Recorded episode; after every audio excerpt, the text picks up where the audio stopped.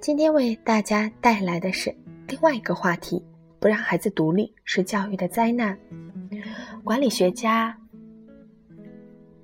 江汝祥说，在我们的民族文化中，缺乏一种培养孩子独立承担责任和解决问题的意识。我一开始对这句话无感，直到我自己成为妈妈。爸爸的小餐桌为子报仇。坐飞机，邻座是一个两岁多的男孩。他精力旺盛，一不留神撞在了飞机的小餐桌，孩子大哭不止。爸爸赶忙哄孩子，宝宝不哭，发现他继续嚎哭。爸爸索性对小餐桌啪啪两下打下去，对儿子说：“你看，爸爸给你报仇了，谁让你磕到我家儿子了？”孩子不哭了，愣愣地看着爸爸。突然有种毛骨悚然的冷，让我不寒而栗。人这个活物碰到了不会动的餐桌，居然是餐桌挨揍。明明被孩子的哭牵制到了无路可走，抄起一句话复仇于一个不会动的桌子，本应该由孩子承担的责任，被推给了一个没有形式主体的桌子。被称为人生第一个老师的父母，被哭带向了指责一个不会辩驳的桌子。我们给孩子的爱，居然颠倒了黑白，省略了成长磕碰的痛，屏蔽了除了快乐以外的所有情感。在一定意义上说，中国的父母有多么的望子成龙，就有多么的压抑孩子的独立承担。如果孩子本应该承担的责任比喻成猴子，父母从孩子出生开始，就开始了一场替孩子背猴子的马拉松。他这么小，让他做主，那那那长大了得。孩子这么大，怎么还不知道正经事儿啊？找一份稳定工作就行了，瞎折腾什么呀？猴子一直在父母的身上，孩子会有什么感觉？第一类孩子尝试了几次，强权之下，索性习惯啃老。第二种孩子争夺无果，只能远走天涯，能离父母多远就有多远，报离家越远的大学，做无争的抗争，留学某国来找独立的空间。我花了多大的代价才敢做自己？大学毕业，我一心想出国，但一向懂事乖巧的我，最终在家人的期望下跨专业保送研究生成功。从很喜欢、很冷门的哲学到很热门、很好找工作的商学院，本该等安分开学的我。还是按捺不住蠢蠢欲动过一个间隔年的潜意识，推动我参加世界经济国际经济学商学学生联合会海外的实习项目。凭着在戴姆勒奔驰公司市场部和麦肯锡公司调研工作的经验，我成功的匹配到了美国西雅图一家创业公司。还没有等到大学毕业典礼，我就迫不及待登上了那架驶往自由的飞机。不顾家人的反对，国内大学毕业居然找到美国顶级创业公司的工作，就连在美国上学的朋友也对我羡慕不已。我应该没有任何理由去拒绝这样一份光鲜的，但只有我自己知道，海外打拼在异国，我怎么也找不到归属感和价值感的根。纠结的是，公司居然破天荒给了我长期美国的工作签和可能会有的绿卡，我更加。迷茫了。如果没有那一场车祸，我想我还是会在美国过一个一眼能看到头的新移民的生活。但是，二零一一年五月十五号那一篇改变了我生活的轨迹。一向走斑马线规矩的我，居然在西雅图典型的霏霏细雨的天气，被一辆黑色的 SUV 撞飞了十几米。幸运的我，除了现在还有余波的 PTSD 创伤后应激症和障碍，和一张一万美元的医院账单，没有留下后遗症。事隔五年多，我还是记得在汽车撞到身体的那一秒，内心第一次那样平静。平生第一次听到了来自内心的声音。我想回国发展，我想和他有个孩子，和父母生活在一个城市。一个月后，我坐上了回北京的飞机。两个月后，登记结婚。三个月后，我怀孕了。四个月后，我把母亲从老家接到了北京，自此一起生活到现在。在以为自己要挂掉的那一刻，我这个混沌的为别人而活的自己，终于听到了我的心声，而不是外在的期许、社会的期许、同柴的压力。人最可怕的是只知道自己想要什么，因为一切你想要的都会成真。常常在想。如果没有那一场车祸，我还留在异国他乡，过着言不由衷、晒光鲜国外生活的朋友圈，但是在旷野般孤独的异国他乡的房间里，会捂着被子，强忍着不哭出声。走了那么多弯路，只是因为我不敢做自己。那么我的孩子呢？我希望他如何呢？如果非要让我有一个养育孩子的期望，我希望是他可以勇敢的做自己，可以不优秀。但是必须有自己的想法，可以不强大，但是绝对敢做自己喜欢的事儿；可以不博得我欢喜，但是必须对得起自己的心。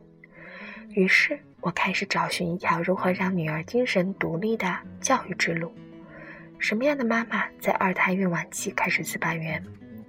我真的不是一个挑剔的人。不太在意身上的衣服是不是最新的流行款，不太热衷奢侈品的行头，甚至都不会用海淘给孩子买进口的零食和童装，但唯独却成为了在给孩子挑选教育的一个挑剔的妈妈。我真的不是要求特别高的人，我对幼儿园只有一个要求：对孩子有基本人权的尊重。就这样一个底线要求，在小区的配套幼儿园也没满足。作为一家名誉极高的国剧园的加盟园。我万万没有想到，媒体上的事情会发生在这儿。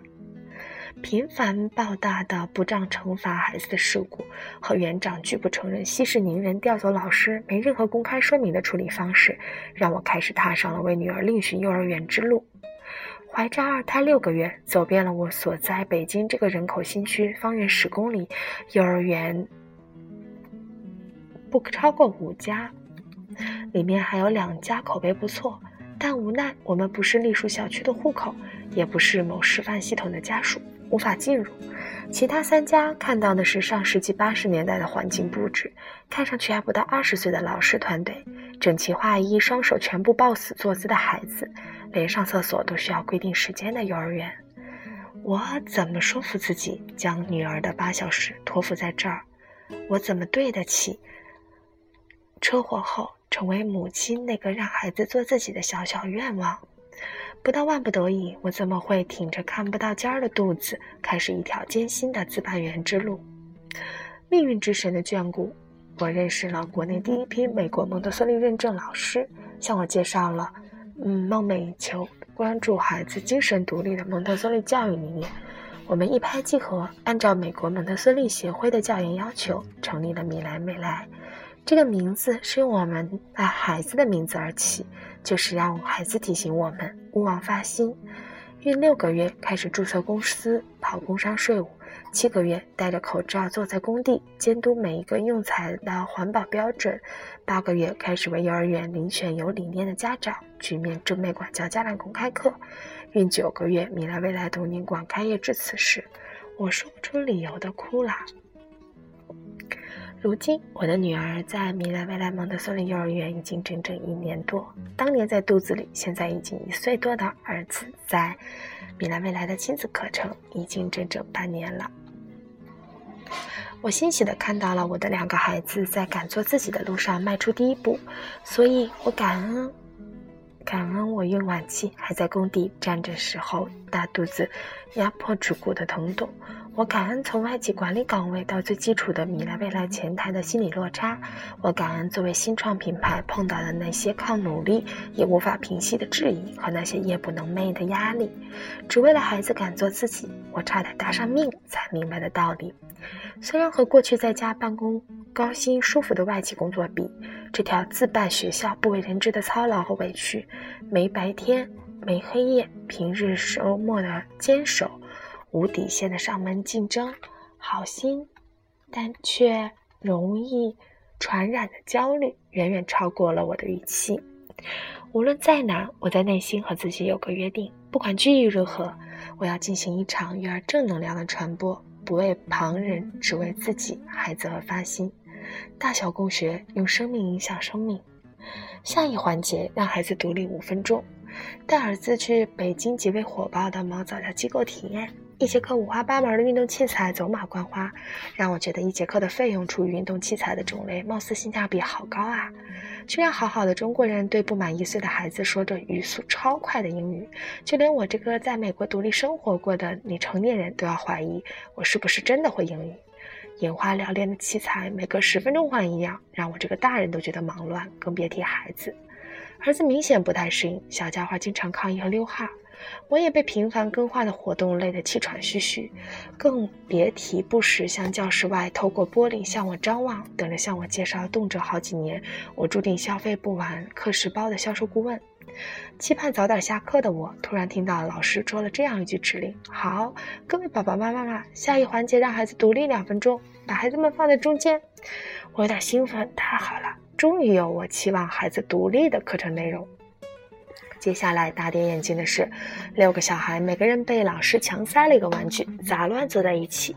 妈妈们远离了孩子几步，一片抢玩具和哭闹的混乱中，儿子拿到了这个玩具，还没有几分钟，又听到了一句话：“Independence time is over. Let's collect toys.” 我恍然大悟，原来独立只有五分钟，这是多么的黑色幽默！什么是真正的独立？我问自己，独立不是被设计成五分钟的环节，不是被硬塞了一个不是自己选的玩具，更不是任由孩子们胡乱争抢。独立是一个人可以自主选择、自主承担责任、自主思考创造。如果我们的早期教育没有让孩子独立的机会，那么中国的孩子会有多么可怕？如果没有从婴儿时期给他自主选择的机会，未来他如何有能力选择人生的分岔路口？如果没有从婴幼儿时期给他自主承担责任的空间，未来他如何有担当人生或轻或重的责任？如果没有从婴幼儿时期给他自主思考的环境，未来他又如何在复杂多变的社会中从容应对？如果我们没有在大脑发育接近完成的百分之九十婴幼儿时期窗口内完成独立，尽管后续在小学、中学、大学做再多的努力，能改变的微乎其微。所以，我们投资孩子的一生最重要的时期，不言而喻是孩子零到六岁的教育。